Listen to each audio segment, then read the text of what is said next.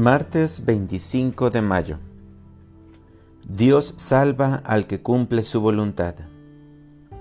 Lectura del Santo Evangelio según San Marcos.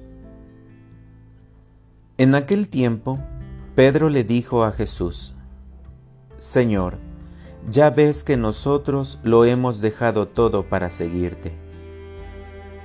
Jesús le respondió, Yo les aseguro, Nadie que haya dejado casa, o hermanos o hermanas, o padre o madre, o hijos, o tierras, por mí y por el Evangelio, dejará de recibir en esta vida el ciento por uno en casas, hermanos, hermanas, madres, hijos y tierras, junto con persecuciones, y en el otro mundo la vida eterna y muchos que ahora son los primeros serán los últimos, y muchos que ahora son los últimos serán los primeros.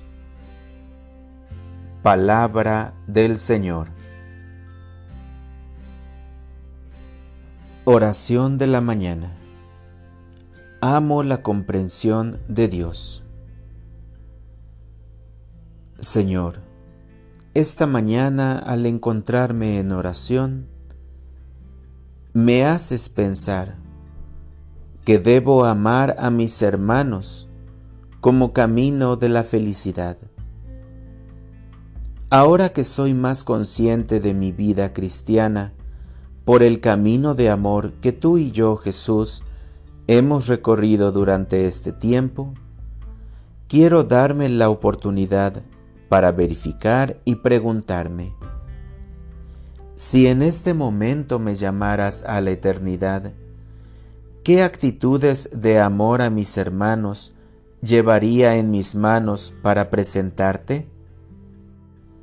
Primero, Jesús, quiero pedirte perdón por mi vida pasada, por aquellos años en que no amé suficientemente a mis hermanos, aquellos años cuando me acompañaba la indiferencia a tu amor, aquellos años en que estuve alejado de tu amor. Creo, Jesús, que si mi Padre Dios me llamara a la eternidad en estos momentos, le presentaría frutos sencillos, aún pocos, pero realizados con amor cristiano, consciente de mi camino de santidad. Para orientar mi vida. Hoy quiero aprender a ver a Jesús en el otro, en mi hermano, comprendiendo sus dificultades, pero también observando sus obras buenas. Si ninguno presenta obras buenas, yo tendré que ser el ejemplo para ellos. Gracias Señor, por la oportunidad que me das de reflexionar para verificar si mi vida está cargada de cosas superfluas que le hacen falta a mis hermanos. Amén.